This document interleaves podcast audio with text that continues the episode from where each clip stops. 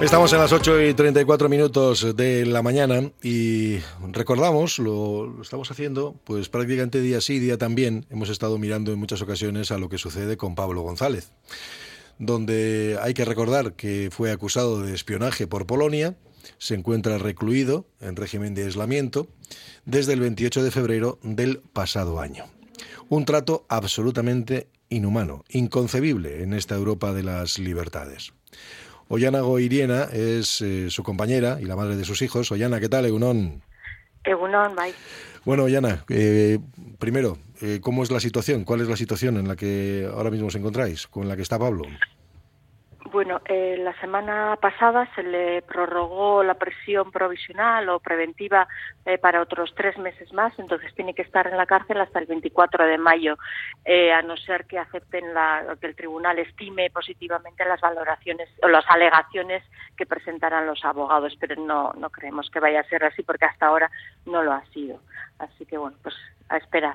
Sí, porque eh, habéis ido de prórroga en prórroga además, ¿no? Han estado prorrogando sí. permanentemente en Polonia. ¿Hasta cuándo se puede sí. aguantar una situación de esas características ahí? Porque no sé, no sé cuál es la, la justicia polaca, hasta qué punto puede estirar esto. Pues eh, por lo que nos dicen, hasta dos años eh, de manera eh, normal o, o, respetando sus plazos. Pero también hemos oído de casos eh, que han estado hasta ocho años. ¿Ocho años? Sí. Pero, en Polonia. Sí. Pues eso es una, bueno, ya es una barbaridad lo que está pasando ahora, porque además tampoco se puede decir que las pruebas que tienen en contra de Pablo tengan fundamento alguno, ¿no? Porque lo, lo único que sabemos es que siguen dándole vueltas, siguen investigando y poco más, salvo la acusación inicial, no hay nada más que aportar. No, lo último que hemos sabido es que han enviado una comisión rogatoria a, a España para que se eh, investigue o se, se, esclarezca si realmente tiene la nacionalidad española y desde cuándo. O sea, un año después eh, salen con eso. Claro, Entonces, ha, pasado, pues, ha pasado, un año, ¿no? Eh, bueno, vuestros abogados, ¿qué dicen? Nada, que, no, que, que poco más se puede hacer que seguir insistiendo, ¿no?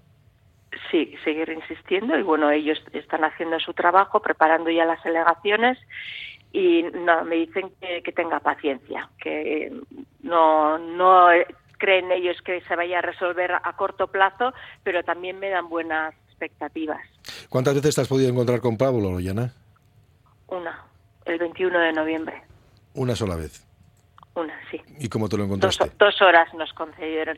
Bueno, pues eh, físicamente, pues ya lo he dicho, con una pérdida importante de, de peso que creo que ahora ha recuperado algo, también esa buena noticia nos llegó, y anímicamente, pues bueno, ese día muy contento, pero sí que me comentó que, lo ha pasado bastante mal, que ha tenido muchísimos altibajos, sobre todo por, por la incomunicación y el aislamiento, porque él está solo en una celda, eh, tiene que estar 24 horas dentro de la celda y, y, cuando sale lo hace solo, entonces no tiene contacto con ningún otro, otro preso, solamente lo tiene con el cónsul y con los abogados. Y luego, pues es el no poder hablar por teléfono con nadie. Lleva un año sin oír la voz de sus hijos y eso lo está, no voy a decir que lo está matando, pero le está pesando muchísimo. Sí, porque tenéis dos críos, ¿no? Tres. Tres, perdón, sí. ¿no? Tres, sí. ¿Qué edades tienen, Ollana? 15 tiene el mayor, 10 el mediano y 7 el pequeño. Supongo que el mayor plenamente consciente de lo que está pasando, claro. Sí, sí, el mayor eh, se entera, sigue las noticias y no hay que darle muchas explicaciones, no las pide, él ya, ya las consigue por sus medios, pero los dos pequeños no, no entienden no entienden mucho. No, lo único que encuentran es que hay un vacío en casa, ¿verdad? Que no, que no, sí. no se puede llenar. La situación es, eh, bueno, el gobierno de España. ¿Qué os dice el gobierno de España ante, ante la situación que se ha generado? Pues a nosotros directamente nada. Eh, del gobierno de España nos han puesto en contacto conmigo. Solo tengo contacto con el cónsul de España en Varsovia. ¿Y el cónsul qué, qué dice o hace? Eh, bueno, el cónsul, tengo que decirlo, que la relación con el cónsul es muy buena, es un hombre muy cercano y él eh, nos está intentando ayudar en todo lo que puede. Lo que pasa que el cónsul, pues bueno, él tiene eh, competencias burocráticas más que nada. Nos ayuda con los trámites, nos dice qué tenemos que hacer, a dónde tenemos que dirigir las solicitudes, cómo si necesitamos que ayuda con alguna traducción lo hace también pero eh, no puede ir mucho más allá. Él, competencias políticas o diplomáticas de más alto nivel no tiene. decía el otro día el ministro de Exteriores, de Asuntos Exteriores, que dice, créanme que no está abandonado, pero vosotros no tenéis esa impresión no tenemos esa impresión. A, mí me gustaría, lo, vengo diciendo de todo este año, que a mí me gustaría eh, una llamada, al menos desde el Ministerio de Asuntos Exteriores, para decirme qué, qué gestiones anoche o qué respuesta reciben ellos desde, desde Polonia, pero no, tampoco lo he recibido. Entonces, yo desde la familia sí que me siento también un poquito abandonada por el gobierno. Sí, eh, ¿del gobierno vasco has tenido alguna rope? Eh, sí, eh, sí, desde el gobierno vasco se pusieron en contacto conmigo desde el principio, desde eh, la Secretaría de Asuntos Exteriores, y bueno, me daban muchos ánimos, me decían que ellos estaban haciendo todo lo que podían hacer dentro de sus competencias, pero que están bastante limitados porque, bueno, eh, al fin y al cabo la competencia de exteriores es, de, es, del, gobierno central, pero que, bueno, que ya, que Urcuyu también se ha puesto en contacto con, con Pedro Sánchez, que le pidió que siguiera este caso con atención, que, que presionara en Polonia, y bueno, eso es lo que me trasladan desde el gobierno vasco pero bueno, lo dicho también, no no tienen competencias y lo que pueden hacer pues igual no es suficiente. Me imagino que las asociaciones de prensa, colegios de periodistas sí que estarán también apoyando este caso, ¿no? Sí, sí, sí, sí. Y también Reporteros sin Fronteras, Amnistía Internacional ha hecho declaraciones ahora ayer o anteayer y sí, aquí sí que hemos recibido desde el colectivo de, de prensa bastante apoyo, sí. Bueno, eh, creo que el caso de Pablo no es único, además, ¿no? En esta Europa que tenemos, por cierto. No es único, y en Polonia tampoco parece que sea, que sea único el, caso, ¿no? Creo que no. Yo eh, oí eh, que había otros seis más al principio, ahora ya no sé cómo estará, pero oí que había otros seis más detenidos con las mismas acusaciones, pero que no eran periodistas sí que no lo sé. No tengo información directa sobre eso. Me imagino que lo que te llamará especialmente la atención, Ollana, es que estemos hablando de países europeos que tenemos, yo hablaba al principio, ¿no? De legislaciones se supone que garantistas, eh, que pretendemos leyes justas, porque si hubiera acusaciones en firme, pues bueno, ya se podría aclarar un panorama judicial, etcétera, y eso resolverlo en los tribunales, ¿no? Imagino que lo que te llamará la atención también es eso, ¿no? Que estemos hablando de Europa y que en esta Europa se estén vulnerando de esta manera los derechos de una persona. Pues sí, sí, sí llama mucho la atención.